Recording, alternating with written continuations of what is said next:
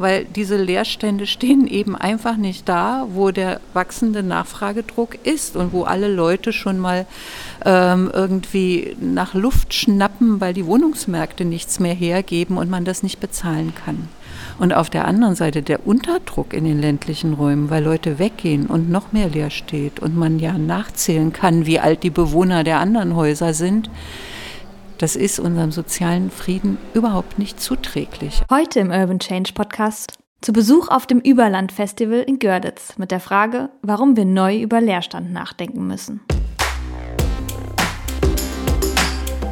Urban Change, der Podcast für Stadt, Land und Zukunft.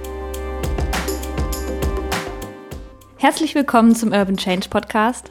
Mein Name ist Katharina Heckendorf und ich war Anfang September mit meinen Kolleginnen der Zeitstiftung auf dem Überland Festival in Görlitz. Das war so ein inspirierendes Wochenende, so viele Ideen, die wir da in Vorträgen und Workshops hören durften.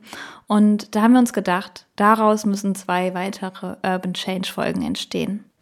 So ist diese und die kommende Folge etwas anders als das, was ihr bisher von uns kennt.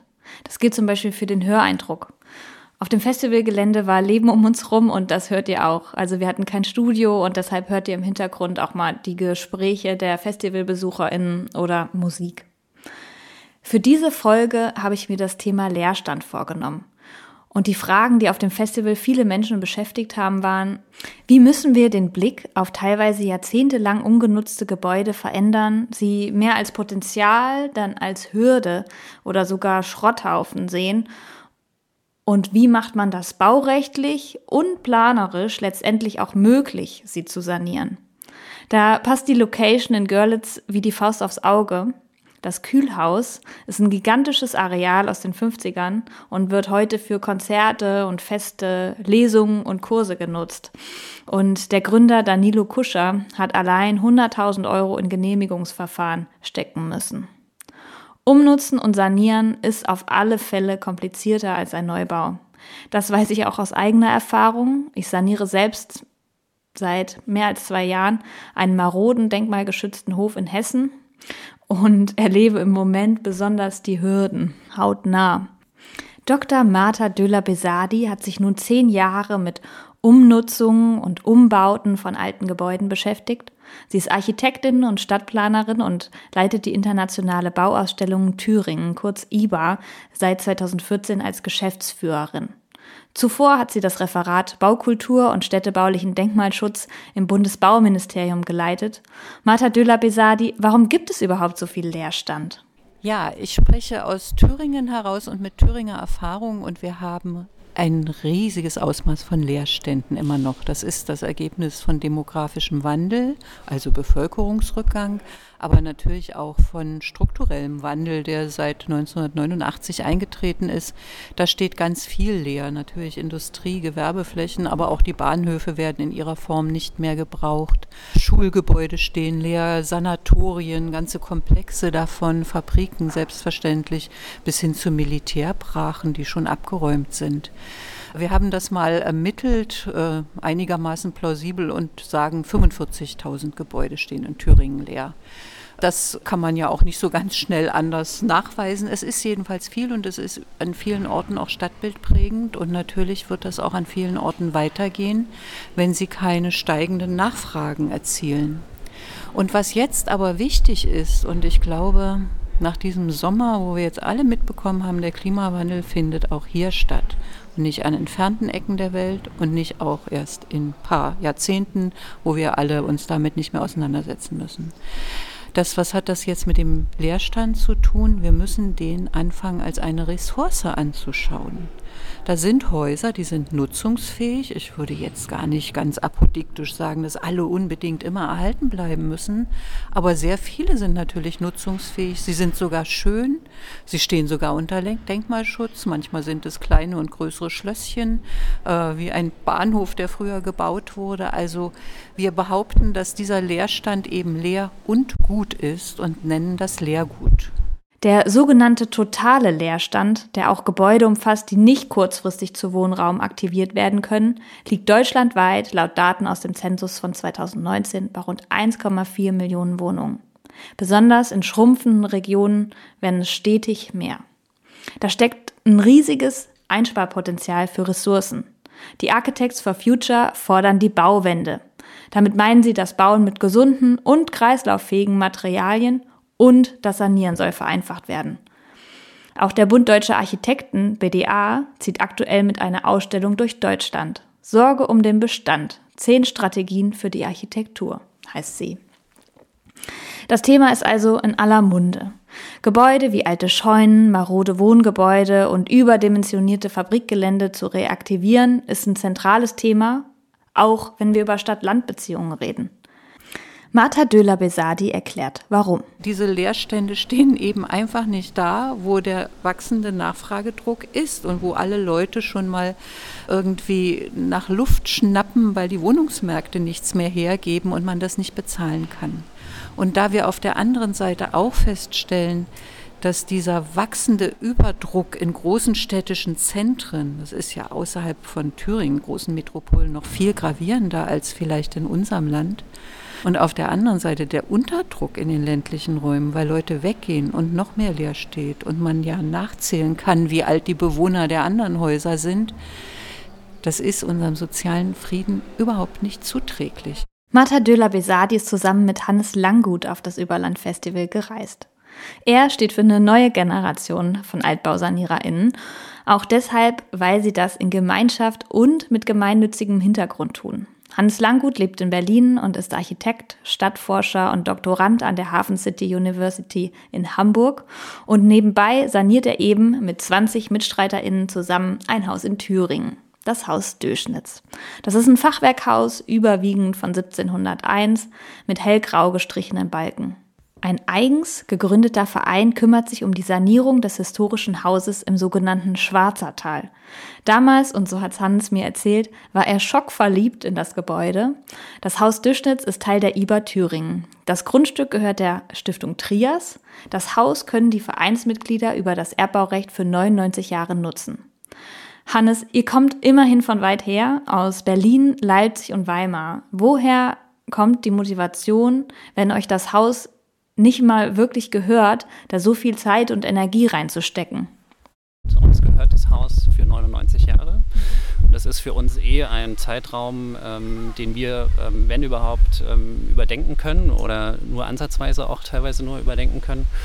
Und ähm, genau, uns hat das eben vor allem interessiert, ähm, dass wir natürlich durch dieses Modell ähm, ja auch eine gewisse Flexibilität und Freiheit haben, auch dann wieder zu sagen, okay, diese Gruppe ändert sich, kommen andere Leute rein. Was fasziniert dich als Architekt am Altbau? Ich glaube, das muss sich radikal verändern, dass wir eben diesen Leerstand oder auch ähm, den Bestand ähm, wertschätzen und dass wir mit dem Bestand umgehen und dass der Bestand, in den so viele auch äh, Energie auch schon ähm, eingeflossen ist, dass wir diesen Bestand schätzen und weiterentwickeln und ähm, aus verschiedenen Gründen, also weil wir einfach auch unsere Ortschaften und ähm, Regionen nicht weiter versiegeln können, nicht weiter ähm, zubetonieren können, aber auch, weil natürlich dadurch die Ortskerne auch geschlossen werden können, also ein Zusammenwachsen auch auch wieder nach innen in den Ortschaften stattfinden kann.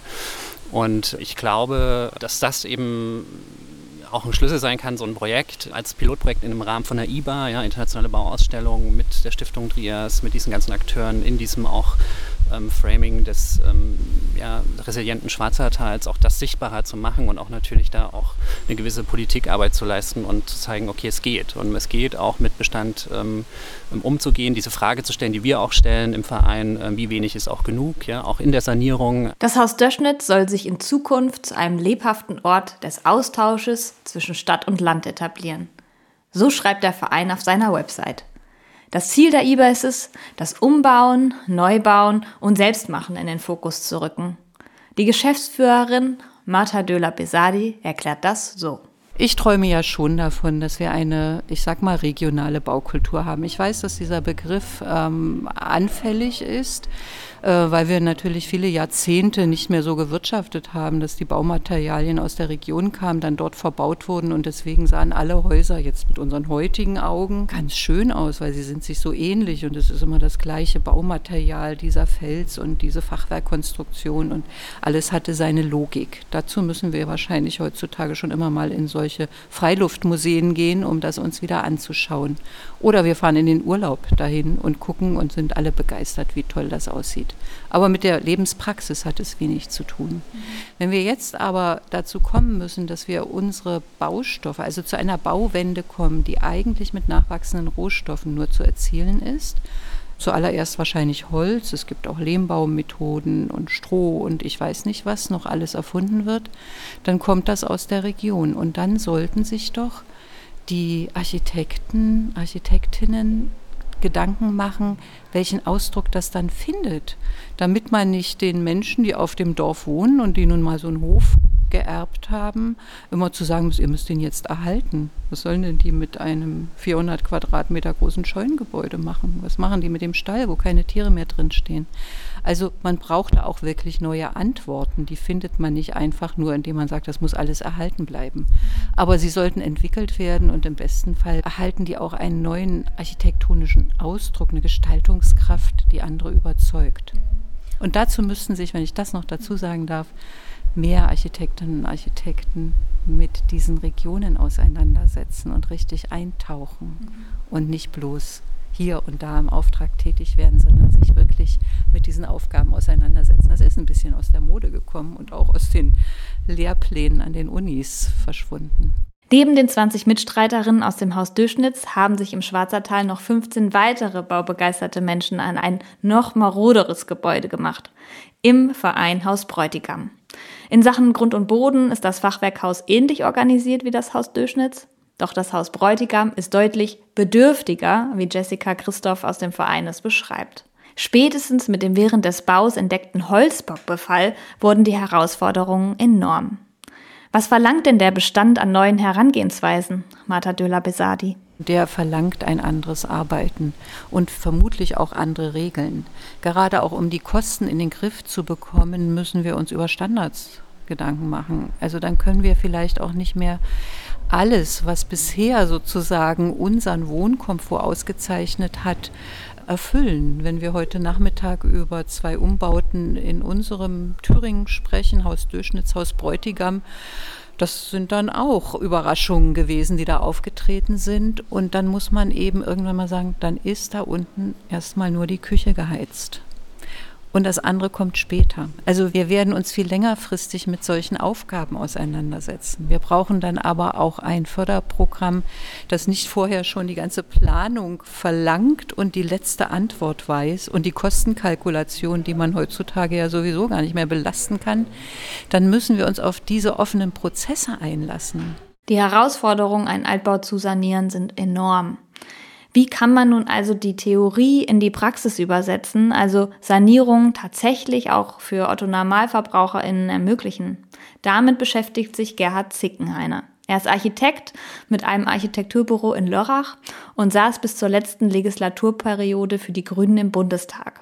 Als Mitglied der Bundesarbeitsgemeinschaft Plan, Bauen, Wohnen der Grünen beschäftigt er sich damit, warum Bauen neu gedacht werden muss. Warum ist das so nötig, Gerhard? Bauen ist die Ressourcenschleuder Nummer eins weltweit. Also 60 Prozent unserer Ressourcen, die wir abbauen, gehen für Bauen drauf. Und das ist natürlich viel zu viel und das sollte eigentlich irgendwann gegen Null laufen im Idealfall. Und wir wissen, wie viel CO2 wir natürlich beim Bauen emittieren oder durch Bauen letztendlich auslösen.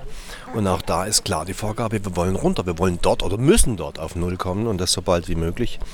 Also was wir nicht neu bauen, sondern als Bestand schon haben, das braucht natürlich diese Ressourcen nicht in dem Maß. Wenn man einen Altbau umbaut, dann brauche ich ein Zehntel oder ein Zwanzigstel von dem Volumen an Neuem, um diesen Bau zu ergänzen. Und warum machen das dann noch so wenige Menschen? Auch weil bei uns oftmals, das habe ich mit meinem eigenen Büro wirklich am eigenen Leib so oft erfahren, dass ein Abriss günstiger ist wie die Überarbeitung des Gebäudes oder die Erweiterung. Und wir müssen da ein bisschen wegkommen davon. Und da muss man Anreize stellen. Das ist vielleicht die Funktion des Staates. Ich bin immer für Anreize, bevor man irgendeinen Zwang ausübt und dass man einfach es reizvoll macht, einen Bestand zu erhalten. Und es hat ja auch auf einer sinnlichen Ebene was Reizvolles. Ich mache gerade selber einen alten Schuppen zu was Neuem. Ich habe jetzt gerade einen dicken Ellenbogen, weil ich 700 Bretter entnagelt habe. Ähm, aber hinterher sind diese Bretter wieder in diesem Gebäude drin. Und ich habe eine Riesenfreude daran, dass die das sind, weil das machen sie 300 Jahren. Wir haben jetzt gerade eine Treppe zerlegt, also Eiche, alte Eichentreppe, nichts Schönes. Aber das Tolle war, beim Zerlegen haben wir gemerkt, wir sind nicht die Ersten. Die wurde schon mal zerlegt. Und vor mindestens 100 Jahren, das merkt man an Stoffen, die man verwendet hat, an Nägeln. Diese Treppe geht jetzt in ein drittes Leben über.